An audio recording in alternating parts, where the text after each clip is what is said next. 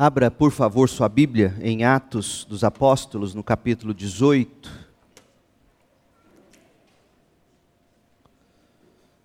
Vamos retornar ao texto que nós estudamos na semana passada, na semana retrasada, mas que hoje vai nos apresentar o outro enfoque deste texto. Nesta manhã eu quero falar sobre evangelismo e discipulado, com base em Atos 18, de 18 a 28. A vantagem de, de se pregar, como nós fazemos aqui, expositivamente, sequencialmente, é que você acaba por, por abranger todo o conselho de Deus, como deve ser. Todo o conselho de Deus. E numa ocasião como esta, em que nós estamos em campanha de missões, é sempre é sempre muito bom a gente ter um tema como este. E já que nós seguimos a Bíblia e nós cremos que ela é suficiente para toda e qualquer situação, é muito bom ver que nós nem precisamos mudar a programação de nossas mensagens para atender à necessidade momentânea da igreja como um todo. Por isso, evangelismo e discipulado. Atos 18, de 18 a 28, e isto vale também para você, criança, que está conosco nesta manhã aqui no templo, enquanto nós nos preparamos para celebrar a ceia do Senhor. Eu quero que você, criança, Tome nota do que eu vou dizer e quero que você me apresente no final, se você desejar, a sua conclusão, o que Deus falou com você nesta manhã. Tá certo? Atos 18, 18 a 28. Verso 18. Esta é a palavra de Deus. Paulo ainda permaneceu em Corinto por algum tempo. Então se despediu dos irmãos e foi para Sencreia, onde raspou a cabeça de acordo com o costume judaico, para marcar o fim de um voto. Em seguida, partiu de navio para Síria, levando consigo Priscila e Áquila. Chegaram ao porto de Éfeso, onde Paulo os deixou. Enquanto estava ali, foi à sinagoga para debater com os judeus. Eles pediram que ficasse mais tempo em Éfeso, mas Paulo recusou. Ao despedir-se deles, Paulo disse: Voltarei depois, se Deus quiser. Então zarpou de Éfeso. A parada seguinte foi no porto de Cesareia, de onde subiu a Jerusalém e visitou a igreja em Jerusalém. Em seguida voltou para Antioquia, depois de passar algum tempo em Antioquia, voltou para a Galácia e pela Frígia, visitando e fortalecendo todos os discípulos.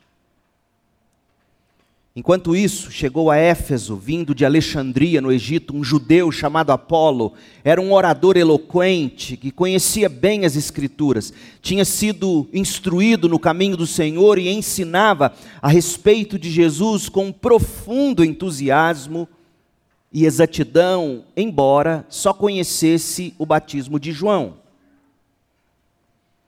Quando ouviram Apolo falar corajosamente na sinagoga, Priscila e Áquila o chamaram de lado e lhe explicaram com mais exatidão o caminho de Deus. Apolo queria percorrer a Acaia, outra região, região próxima a Ásia Menor, Éfeso, onde, onde ele originalmente estava. E os irmãos de Éfeso o incentivaram, os irmãos de Éfeso, a igreja, escreveram uma carta de recomendação aos discípulos de lá, pedindo que o recebessem bem. Ao chegar, foi de grande ajuda a aqueles que pela graça haviam crido, pois em debates públicos refutava os judeus com fortes argumentos. Usando as Escrituras, demonstrava-lhes que Jesus é o Cristo. Esta é a palavra de Deus. O estudo do livro de Atos nos remete às origens da igreja cristã. O estudo do livro de Atos nos coloca cara a cara com os primeiros crentes e suas práticas dentro e fora da igreja. Como esse estudo é importante e relevante. Se há um modelo a ser copiado, nesta época de tantas opções, nesta época de tantos cursos e de tantos influenciadores e de coaches e de modelos diversos, se há um modelo a ser copiado, esse é o que nós temos estampado nas páginas deste livro que neste momento a gente tem em tela. Atos dos Apóstolos. A relevância que a igreja, ouça, a relevância que a igreja e os crentes precisam ter na sociedade, essa relevância deverá se ajustar aos moldes do que nós temos em Atos dos Apóstolos, nem mais nem menos. Sob pena de se produzir uma entidade completamente distinta do que Jesus chamou de igreja e que se acha estampada aqui no Novo Testamento. Nosso modelo é Atos dos Apóstolos, as cartas dos apóstolos no Novo Testamento. Nem mais nem menos, porque se fizermos mais ou menos do que temos no Novo Testamento, nós teremos uma organização, sim, uma entidade, sim, mas jamais será igreja, por mais que se use o nome igreja. O livro de Atos é como uma obra-prima sinfônica. Já nas notas de abertura se ouve a respeito do seu tema principal, evangelismo. E o tema principal soa através das palavras dirigidas aos primeiros crentes pelo próprio Jesus Cristo, o edificador da igreja. Ouça qual é o tema de Atos dos Apóstolos? Atos capítulo 1, versículo 8. Vocês receberão poder quando o Espírito Santo descer sobre vocês e serão meus evangelistas, minhas testemunhas em toda parte. Em Jerusalém, em toda a Judéia, em Samaria e nos lugares mais distantes da terra. Este é o tema de Atos dos Apóstolos. A evangelização num primeiro momento. É por isso que fazemos missões, é por isso que levantamos ofertas para a Junta Missionária dos Batistas Brasileiros, que tem missionários espalhados pelo mundo todo. E é por isso que nós encorajamos cada crente a ser um evangelista no local onde Deus colocou você, na escola, na prática do esporte, no trabalho, na roda de amigos. Você, que tem o Espírito Santo, tem, portanto, o poder de ser testemunha onde Deus te colocou. Serão minhas testemunhas. E Atos dos Apóstolos se propõe a contar essa história. Como uma belíssima sinfonia que é, Atos tem pelo menos três grandes movimentos. No primeiro movimento, que vai do capítulo 1 ao 7, a melodia foi crescendo. A princípio, por meio apenas de um punhado de crentes em Jerusalém, os quais foram progressivamente enchendo a cidade com a música do Evangelho. O segundo movimento, do capítulo 8 ao 12, Dentre outros músicos, destacou-se um trio específico: Filipe, Pedro e Saulo, na medida em que eles entoavam o refrão do evangelho por toda a Judéia e Samaria. Caminhando para o final, o terceiro movimento, que vai do capítulo 13 até o último, que é o 28, o livro atinge um crescendo completo, para usar a linguagem musical. Saulo agora é chamado de Paulo. E ele é o solista principal desta última parte do livro de Atos. Ele anuncia o evangelho por todo o mundo, de Jerusalém a Roma, tendo como base sua igreja mãe, a igreja de Antioquia da Síria. E como acontece com qualquer grande obra-prima musical, o tema principal, evangelização, ele é apoiado por subtemas. Por exemplo, ao chegar a Atos 18, que é o texto que a gente leu, se você estiver com os ouvidos afinados, ou se você ouvir com atenção, você vai perceber estar tocando uma dessas contramelodias. Ou seja, se você tiver com o ouvido afinado, prestando atenção, você vai ouvir uma melodia sendo tocada simultaneamente com a melodia principal. A melodia principal de Atos, segundo o texto que lemos no capítulo 1, verso 8, a melodia principal, de ponta a ponta, é evangelização, é testemunho. Isso está claro em Atos 1,8: serão minhas testemunhas. Evangelização é a melodia principal do livro de Atos. Só que há uma doce, uma, uma melodia mais sutil sendo tocada em paralelo, a contramelodia da evangelização. Qual é? O discipulado. O discipulado que Paulo fez com Áquila e Priscila e que esse casal, por sua vez, fez com Apolo, como nós vimos apenas de passagem nas duas últimas mensagens desta série, quando a gente estudou na parte 1, casais inteligentes servem juntos, e também na parte 2, casais inteligentes servem juntos. Mas hoje eu quero eu quero explicitar, eu quero colocar em relevo, bem destacado, essa melodia de fundo que dá sustentação à melodia principal. Evangelização é a melodia principal e o discipulado é a melodia que sustenta. Até porque não haveria harmonia, não haveria, se não houvesse essa melodia chamada discipulado. A evangelização ela não é eficaz sem o discipulado. Não basta evangelizar, de fato, a grande comissão diz que a gente tem que fazer discípulos ao evangelizar.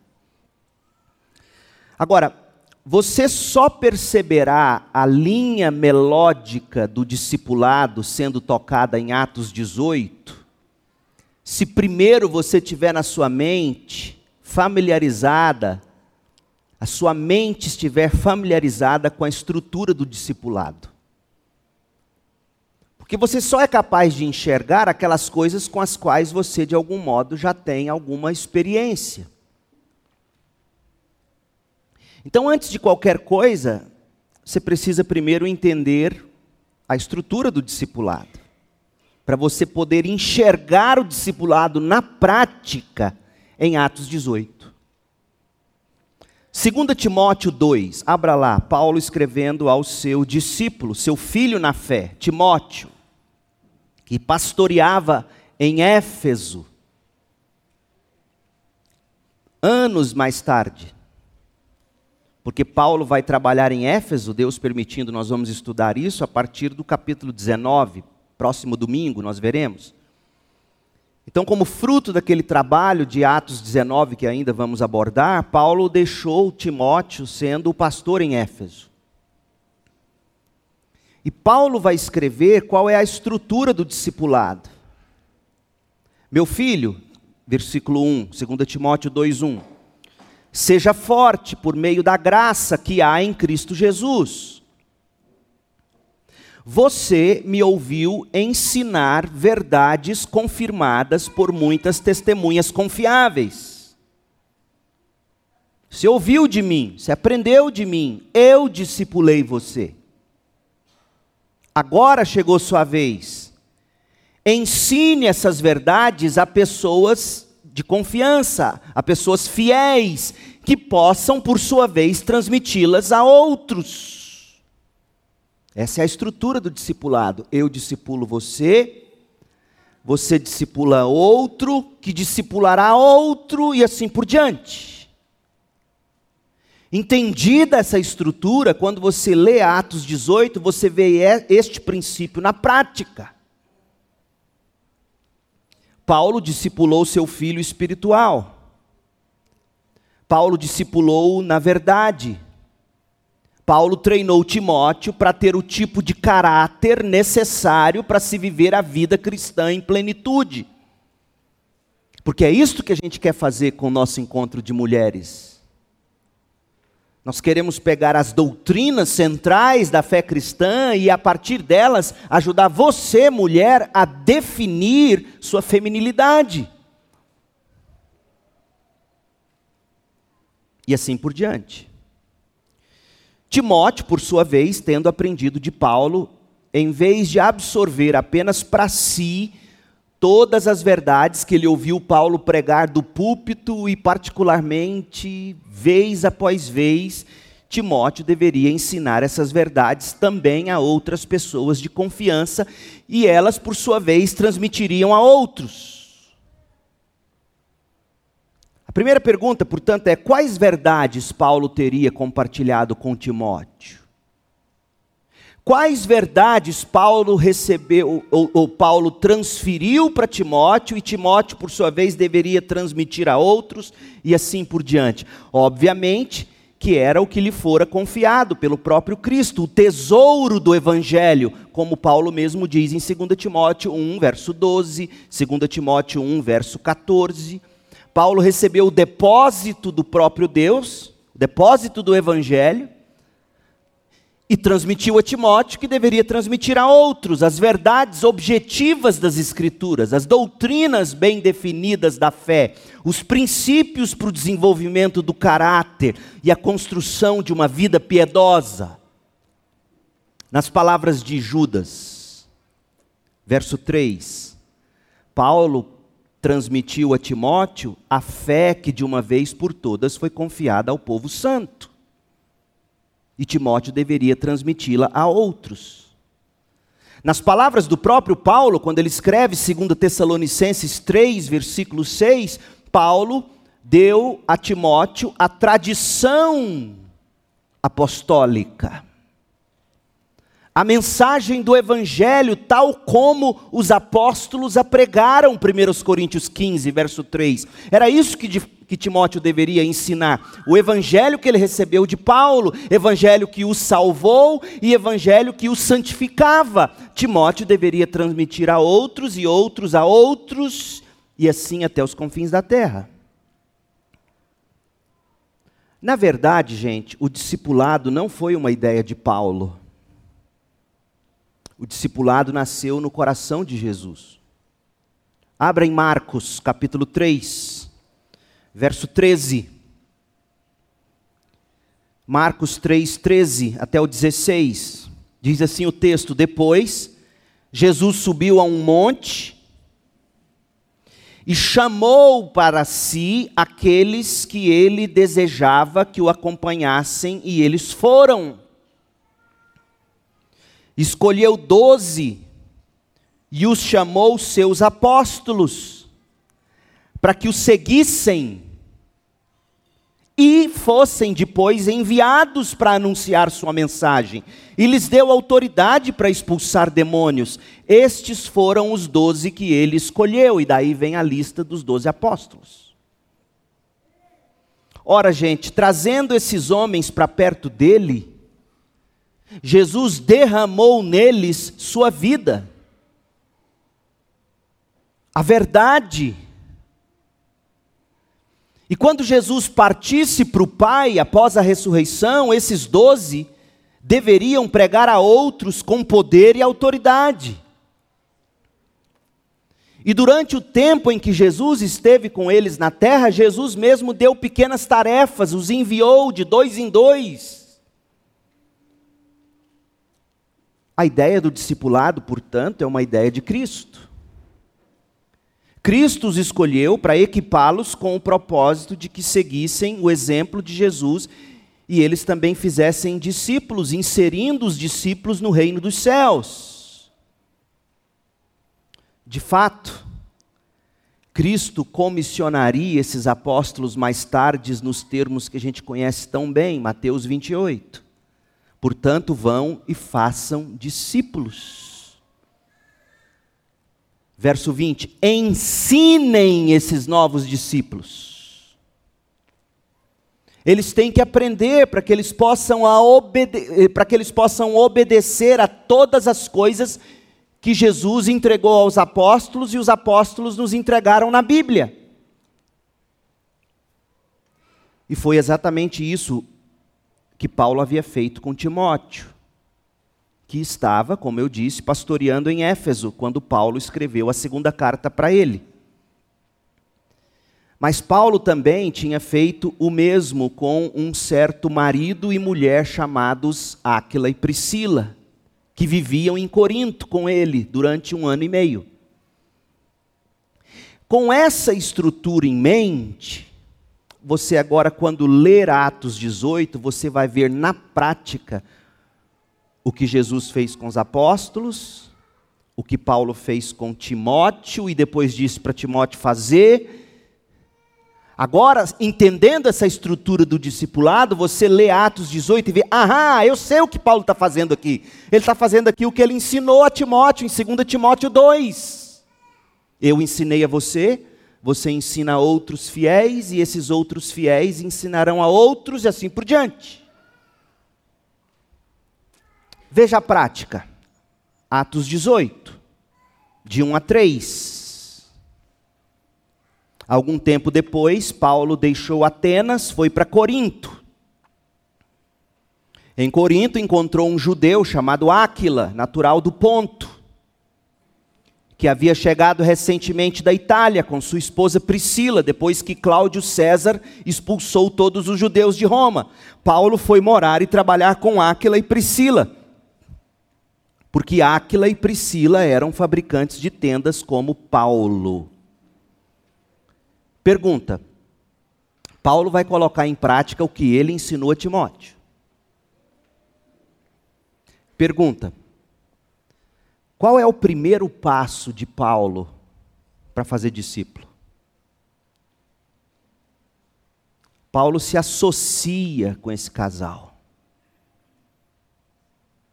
Paulo encontra um ponto de contato, um ponto comum. Paulo fabricava tendas, Paulo precisava de dinheiro, tendas eram as barracas, sabe barraca de pescaria? Mais ou menos isso. Paulo fabricava barracas, por que Paulo aprendeu a fazer isso, não sei. Mas ele sabia fazer isso e ele encontrou Áquila e Priscila que sabiam fazer isso. Então a primeira coisa que Paulo faz é, é se associar com eles. E isso qualquer um consegue fazer. A primeira coisa é você ser gente boa, é você se associar com pessoas do seu círculo de amizade. Intencionalmente associar-se com pessoas, ter olhos para as pessoas. Mas nós crentes somos uma raça ruim, né? Oh, meu Deus do céu, me tira desse serviço, só tem pagão aqui onde eu estou, mas aonde que você quer que Deus te coloque? Se você tem que ser luz e sal, você tem que estar no meio de pagão. E eu oro para que não entre nenhum crente. Fique só você no meio do pagão. Ah, pastor, o senhor é fácil, o senhor, o senhor só vive com, com crente. Você quer trocar um ano da minha vida com a sua, convivendo com ovelha? Você quer trocar um ano? Bode no meio de ovelha? Chifrada de onde você nunca esperava que vinha? De um pagão, você espera. De um crente, em quem você derrama sua vida na vida dele. Você acha que é fácil? A verdade é o seguinte: fácil é para ninguém. Quando chegar no céu, eu vou pegar Adão pelo colarinho e vou dizer: rapaz. Mas vou fazer em amor, porque lá ninguém vai ficar irado. Deus te coloca em Corinto para você encontrar os Áquilas e os Priscilas e as Priscilas. E você começa a se associar com eles. E você começa a ensiná-los publicamente e particularmente.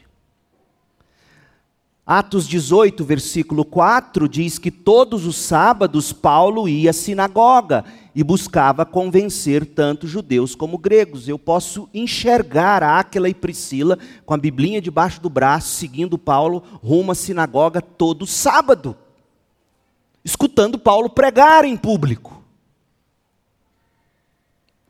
Mas eu também consigo enxergar, a partir de Atos 18, versículo 11, que nos informa que Paulo ficou em Corinto por um ano e meio, ensinando a palavra de Deus, publicamente e particularmente, eu posso ver Paulo no dia a dia também dizendo: sabe aquilo que vocês me ouviram falar na sinagoga?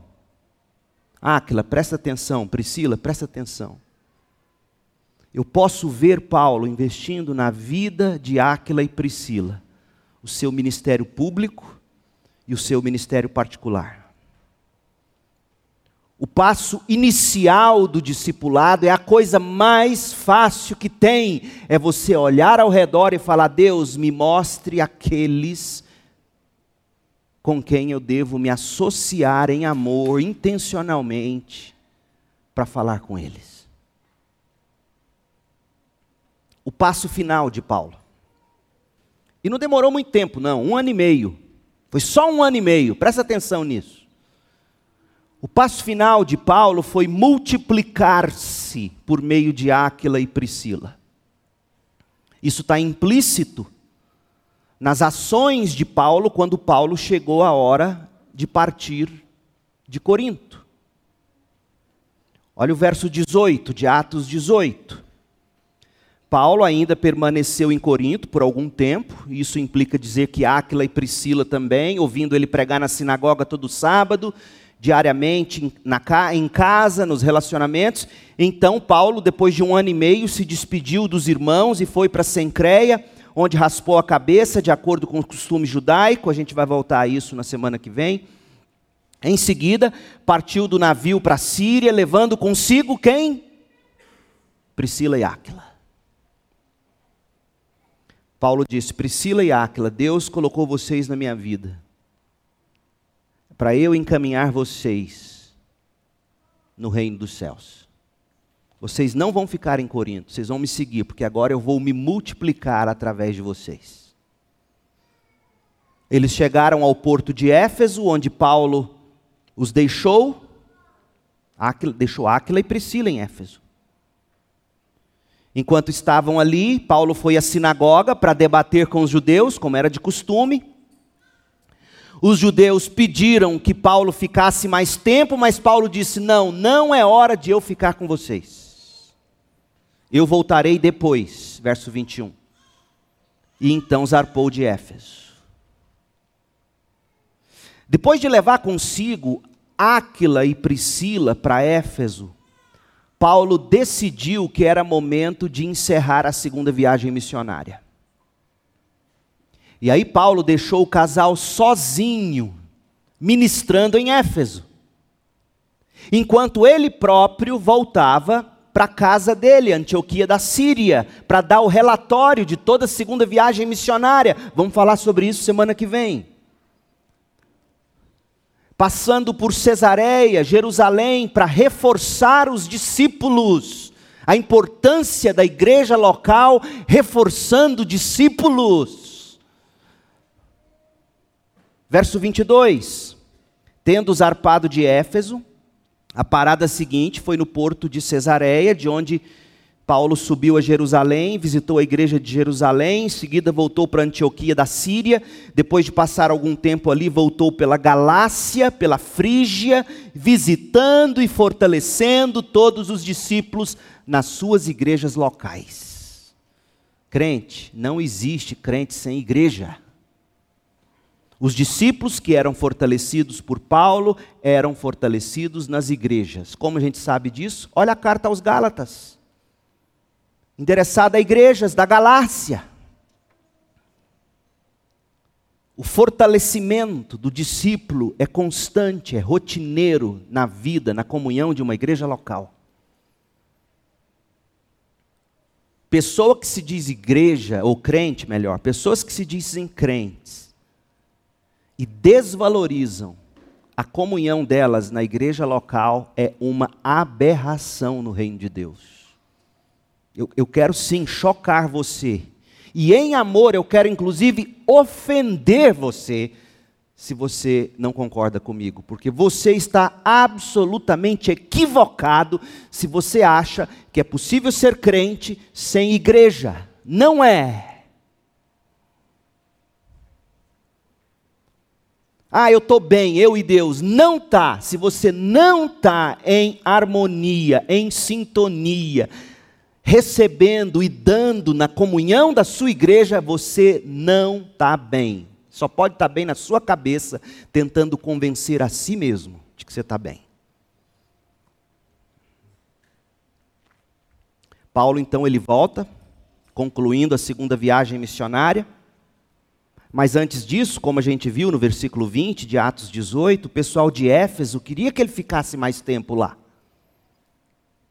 E Paulo diz: Não, agora não, eu preciso concluir a segunda viagem missionária. Eu tenho que fortalecer os crentes das outras regiões, eu tenho que ir a Jerusalém, eu tenho que passar em Antioquia, que é a minha igreja mãe, a igreja que me enviou, a igreja que me sustenta em oração, e eu preciso ir lá e dar a eles o relatório de tudo que eu tenho feito. Eu não vou ficar com vocês agora, mas Áquila e Priscila vai cuidar de vocês.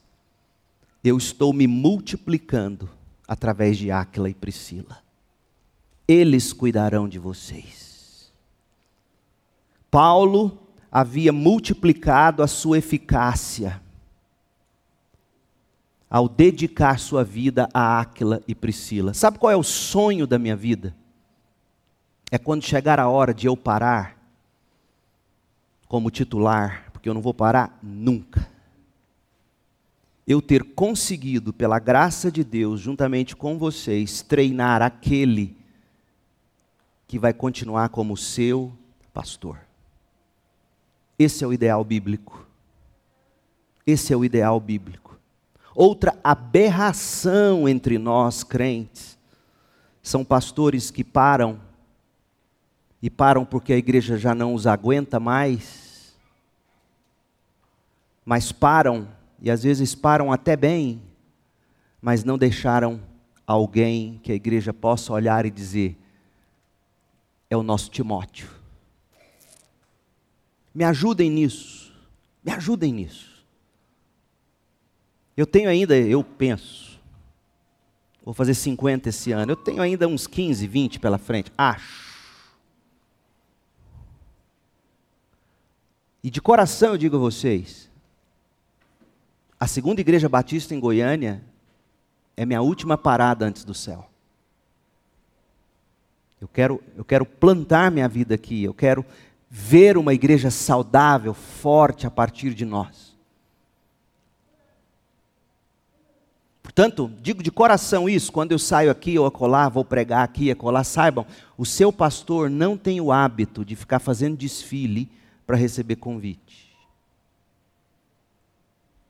Quando foi para eu vir para cá, Joaquim Ferro é testemunha. Eu falei: se vocês em assembleia votarem me convidar, eu vou orar sobre isso. Se não, eu não vou ir para nada. Eu não gosto disso. Eu tenho ética. Então, o que eu quero lhes dizer é o, é, é, é o valor, o papel de uma igreja. Paulo está fortalecendo as igrejas Paulo precisava concluir a segunda viagem missionária. Paulo precisava dar relatório em Antioquia. Paulo precisava ir a Jerusalém, mantendo diálogo com os pilares da igreja apostólica lá em Jerusalém. Mas quem ficaria em Éfeso? Quem ficaria em Éfeso? Aquele casal em quem Paulo investiu um ano e meio da vida dele. Aquila e Priscila. Só que esse subtema do discipulado, lembra? Paulo discipulou Áquila e Priscila. Paulo deixou Áquila e Priscila em Éfeso. Paulo foi fechar a segunda viagem missionária e voltará a Éfeso. Mas enquanto Áquila e Priscila estão, em nome de Paulo, cuidando de Éfeso, eis que aparece o segundo, segundo violino de Paulo. Porque o que é interessante nessa passagem que a gente está estudando é que o que está em evidência não é tanto o primeiro violino. Engana-se quem acha que é Paulo que está em evidência aqui. Não é não.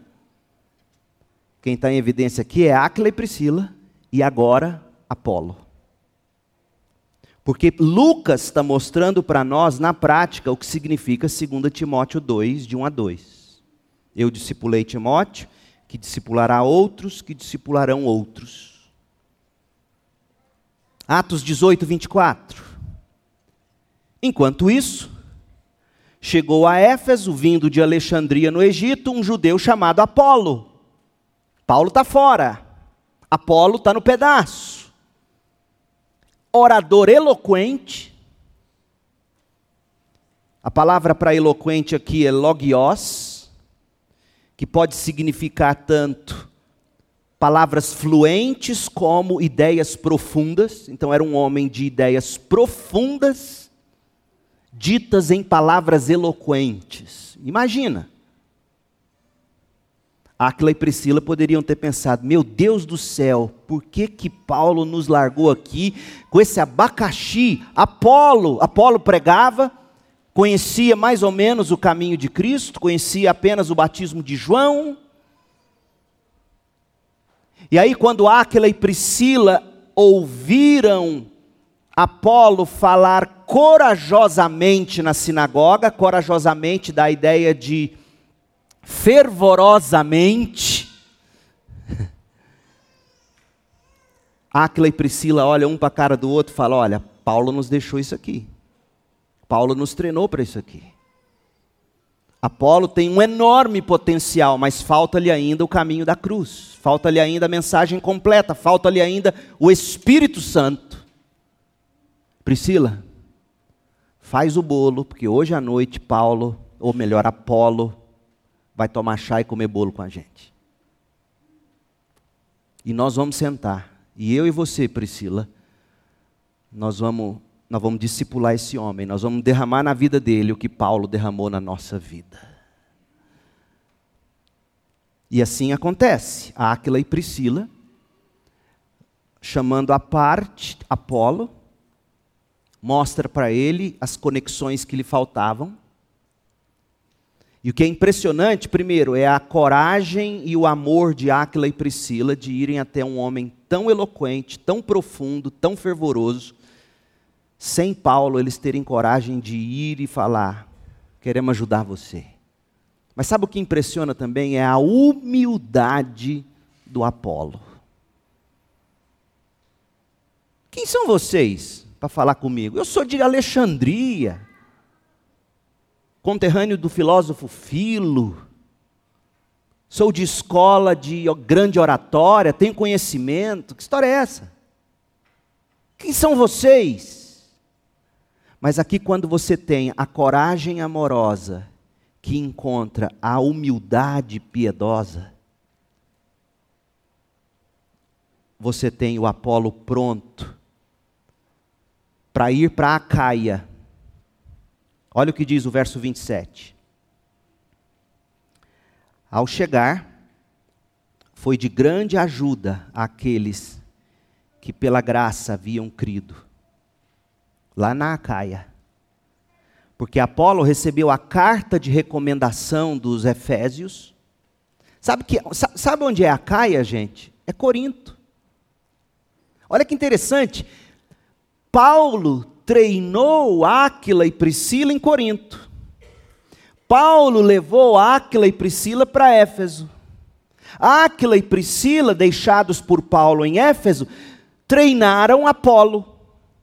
Apolo volta para Corinto, que aparentemente havia ficado descoberto. Esse é o ciclo do discipulado. A igreja que perde isso, ela vive de programas. Nós precisamos disso.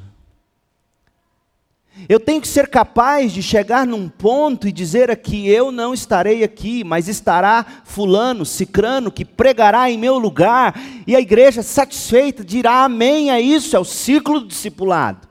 Nós não somos uma igreja de um pastor só, e nem podemos ser, isso é loucura. Paulo havia discipulado Áquila e Priscila e eles passaram o aprendizado deles para Apolo. E agora Apolo transmitiria a mesma mensagem para aqueles que estavam na Acaia, onde Paulo mesmo havia começado tudo com Áquila e Priscila, lá em Corinto. É, é lindo esse quadro. Se você não enxergar isso na sua leitura bíblica, você não está ouvindo a melodia do livro de Atos. Trocando em miúdos, por meio do processo de discipulado, o Evangelho completou um ciclo e muitos mais estavam aprendendo sobre Jesus Cristo. E tudo isso demonstrando a verdade que nós examinamos em 2 Timóteo 2,2. Agora, 2 Timóteo 2,2. Paulo disse a Timóteo: Você me ouviu ensinar verdades confirmadas por muitas testemunhas fiéis. Agora ensine a outras pessoas fiéis que possam transmiti-las a outros. Áquila e Priscila poderiam pegar esse versículo e dizer: Paulo fez isso com a gente.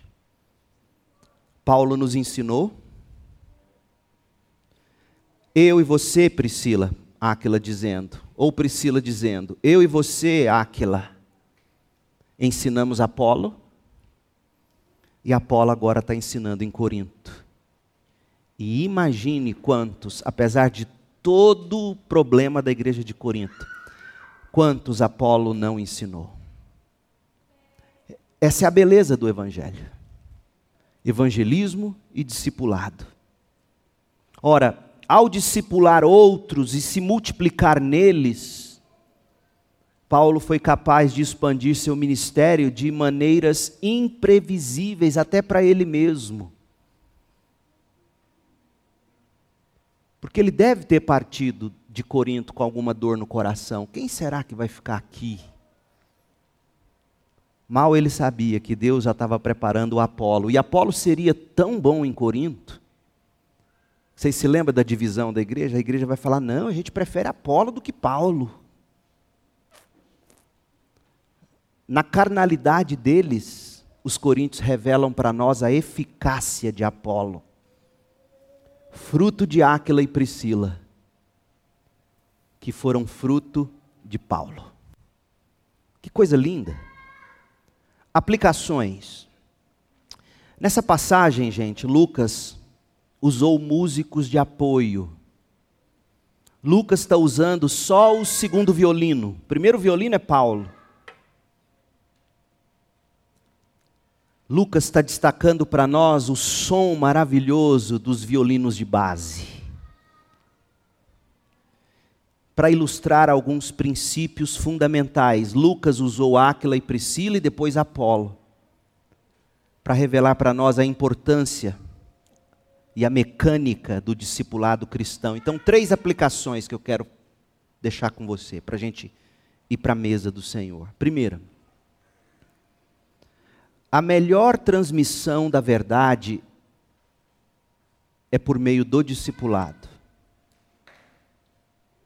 Num relacionamento de discipulado, a gente pode conhecer um ao outro com maior intimidade e profundidade, por dentro e por fora. A gente sai da superficialidade, a gente se aprofunda no contato um a um. E quanto melhor nos conhecemos e nos amamos a fundo, tanto mais aptos vamos ficando para aplicar o Evangelho aos problemas da vida real.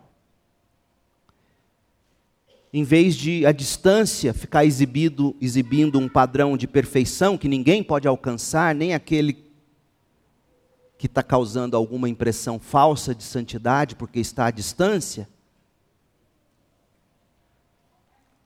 Então, quando você se aproxima, o outro consegue ver na sua vida como é que você lida com as suas tentações, com as suas tristezas. Você tem a oportunidade de pegar o que você ouve do púlpito e dizer: sabe aquilo que o pastor falou? Assim, assim, assim. Sabe como é que eu estou fazendo? Aplicando isso para a minha vida? Assim, assim, assim. Isso só é possível no contexto de discipulado. O púlpito ele ele é insubstituível. Insubstituível o púlpito da igreja. Mas o púlpito sozinho é insuficiente. Vocês precisam se envolver um na vida dos outros, nos relacionamentos de discipulado, mostrando uns aos outros de que modo você está aplicando tudo que você tem aprendido e ouvido do púlpito. O púlpito é insubstituível, imprescindível. Mas o púlpito sozinho é insuficiente se você não está pegando o que você está aprendendo do púlpito e transmitindo isso a outro próximo de você.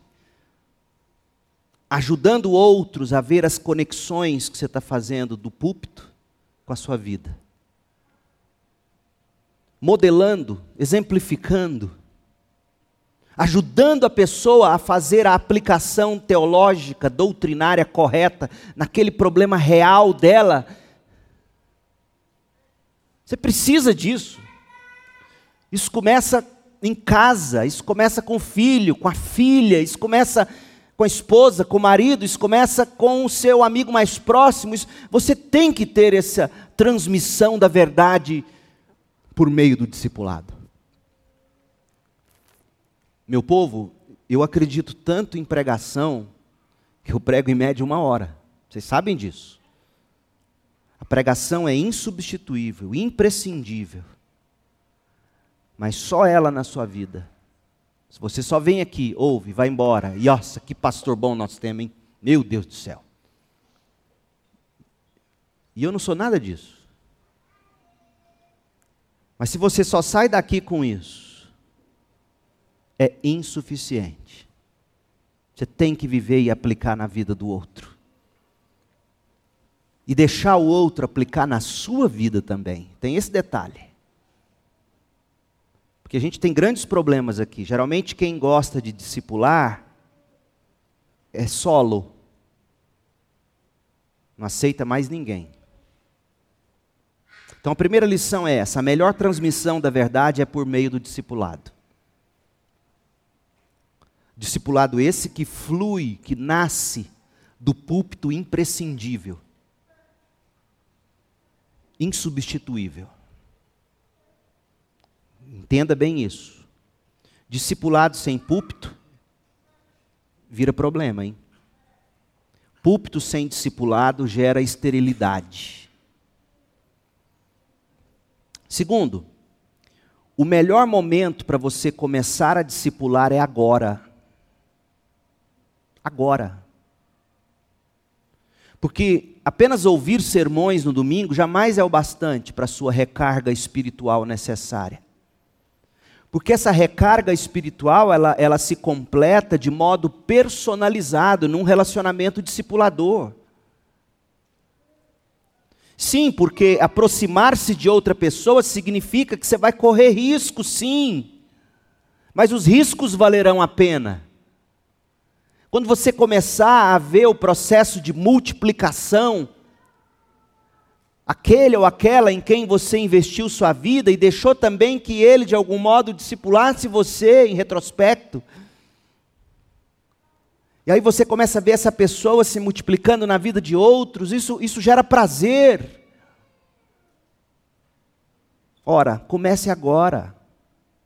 Comece já a discipular, valerá a pena cada esforço. E nesse processo você vai se revigorar em Cristo Quantas vezes você já deve ter dito a você: Olha, eu não consigo enturmar com ninguém nessa igreja. Eu sei, mas você já tentou. Se você acha que essa é uma igreja saudável, se você entendeu isso, você já tentou chamar alguém? E se não tem, você já tentou chamar alguém lá de fora para dizer: Olha, eu vivo numa igreja, numa comunhão que é absolutamente fantástica, saudável. Eu quero você comigo. E, e, e você caminha com essa pessoa e você discipula ela no contexto da igreja. Então, primeiro, a melhor transmissão da verdade é por meio do discipulado. O melhor momento para começar a discipular é agora. E por fim, a melhor maneira de discipular é aplicar o que você está aprendendo. Por isso que você pode começar agora. Porque discipulado, gente, não é uma palestra fria. Tem gente que pensa que discipulado é igual aquele professor que durante anos dá aula no colégio ou na faculdade, e aí todo ano ele vai lá e puxa aquela pasta já amarela, de folha amarela, de 1972, as primeiras notas dele, aí ele vai e começa a dar aula. Discipulado não é isso não. Discipulado é você estar bebendo na fonte. O sermão que você ouve dominicalmente, a Bíblia que você lê diariamente, os livros que te edificam regularmente. Você está bebendo da fonte.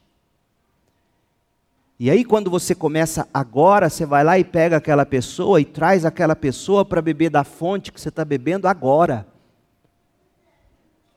É assim que você faz.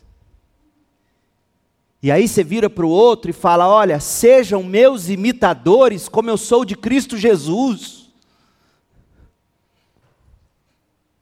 Da mesma forma como eu estou lutando contra a minha carne, contra este mundo, contra o diabo, me imitem nessa luta. Você é capaz de dizer isso? Então você está pronto para começar. Agora ouça: se você não é capaz de dizer isso, Deixa eu te perguntar uma coisa: será que você vai para o céu mesmo? Se você consegue dizer, sejam meus imitadores, como eu estou tentando ser de Cristo, você está pronto para discipular. Mas se você não consegue dizer isso, você tem que se perguntar: será que eu vou mesmo para o céu? Então comece agora. De que modo você pode começar agora? Deixa eu te dar dois exemplos práticos. Pega esse material aqui que vai chegar essa semana do Paul Washer, o Evangelho de Jesus Cristo. Sente na classe de escola bíblica, você está inseguro quanto ao conteúdo, sente aqui com o pastor Jailton, a partir do domingo que vem, às nove da manhã, para estudar esse livrinho. Aí você tem o seu e você compra outro. Acho que vai custar R$ 2,50 cada um, juntando o frete. Com 10 reais você compra quatro. Um seu e três para você usar. Aí sabe o que você faz? Você marca com alguém. Fala, eu tenho um livrinho que eu quero estudar com você. Aí você senta. Sabe ler? Se você sabe ler, você senta. Aí você começa aqui, página 1, apresentação. Escrita pelo pastor Paulo Júnior. Você conhece verdadeiramente o Evangelho de Jesus Cristo? Você sabe qual a finalidade do Evangelho? Ou de Cristo ter descido do céu e se tornado homem? Você começa a ler, você sabe ler, vocês vão lendo. Ah, não entendi isso aqui. Aí você explica. Ah, eu também não entendi, desculpa, aí você anota. Pode ser na semana que vem? Eu vou te explicar semana que vem. Aí durante a semana você procura o pastor Jailton. Pastor, eu não entendi isso aqui. Tem que explicar no meu próximo encontro. Pastor Jailton vai atrás. Se ele não souber, a gente demite e traz outro. Mas é assim que vai funcionar. Você consegue fazer isso?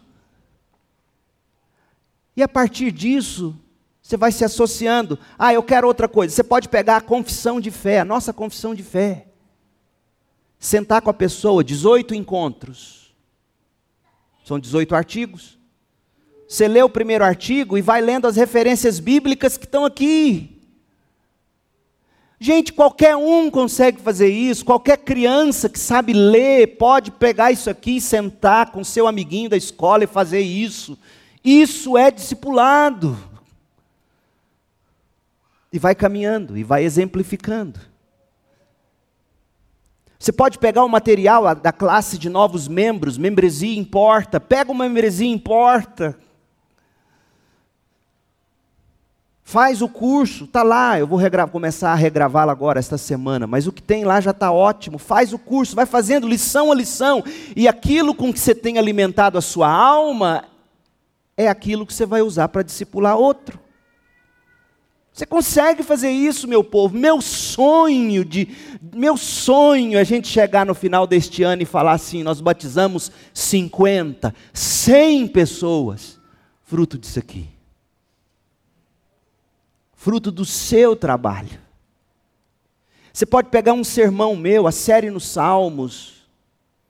Você pode pegar qualquer sermão, está no site. Nós temos em média 40 mil acessos. Por quanto tempo, Danilo? Mês? 40 mil acessos por mês no site da igreja. A gente não faz propaganda nenhuma do site, não paga nada, só hospedagem, nada de propaganda. E a vasta maioria dos acessos é de gente de fora. Você poderia pegar um PDF do sermão, está lá prontinho, imprimir dois, ou mandar no WhatsApp e falar: nós vamos junto, lê isso aqui. E dali você vai criar uma amizade e dali você vai ter oportunidade de aplicar a sua própria vida. Porque é incrível, a gente aprende na explicação. É impressionante. Então, a melhor transmissão da verdade é pelo discipulado, que nasce do púlpito imprescindível, insubstituível. O melhor momento para você começar a discipular é agora. Deus queimou seu coração com uma palavra de Deus. Pega isso, encontre alguém e reparta. Agora. Porque a melhor maneira de discipular é aplicar o que você está aprendendo de Deus. E se você está aprendendo nada, eu estou falando sério, gente, isso não é retórica, não. Se o seu coração não arde com nada de Deus, Pergunte, caia de joelho e diga: Deus, eu sou salvo, porque meu coração não queima. Eu não tenho desejo, eu não tenho vontade. Acorde. Não venha com essa, eu não consigo, eu não quero. Seja honesto então e diga: Eu não tenho qualquer apetite. Portanto, misericórdia de mim, Deus. Essa é que é a grande verdade, igreja. E minha oração é que você entenda que evangelismo e discipulado, para a glória de Deus, no poder do Espírito Santo, com a mensagem de Cristo revelada na Bíblia, é o que se espera de crentes e de igrejas. Em tudo o que fazemos, a gente tem que ser intencional. E para isto, nós estamos ainda vivos, sabia? para que o evangelho seja compartilhado.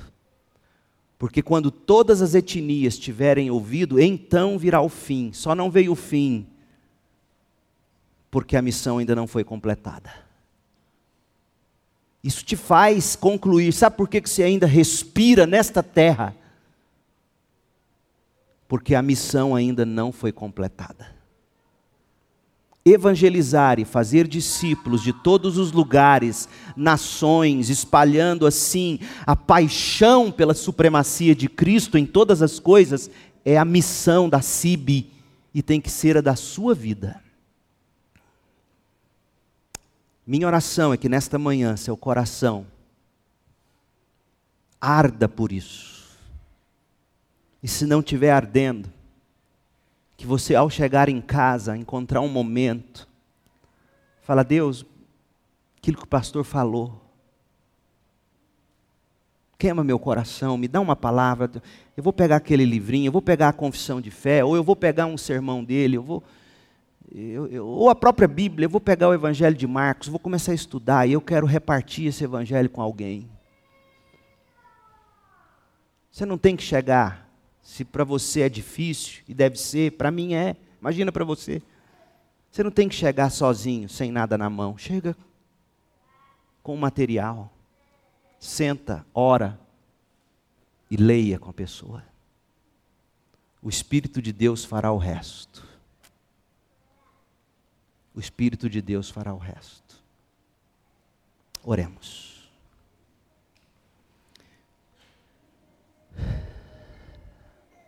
Pai bendito, Deus soberano, graça te damos pela vida de Paulo, de Áquila e Priscila, de Apolo, de Timóteo, pelo exemplo. Sobretudo, graças te damos por Jesus Cristo, nosso Salvador, o Cordeiro de Deus que tira o pecado do mundo. Nós vamos agora, Pai, participar da mesa do Senhor Jesus Cristo. E a minha oração com a nossa igreja aqui reunida é que o Senhor mesmo aplique ao nosso coração as verdades tão maravilhosas contidas na celebração da ceia do Senhor. Até que o Senhor venha, nós anunciamos Jesus Cristo e este crucificado, que morreu pelo meu, pelo nosso pecado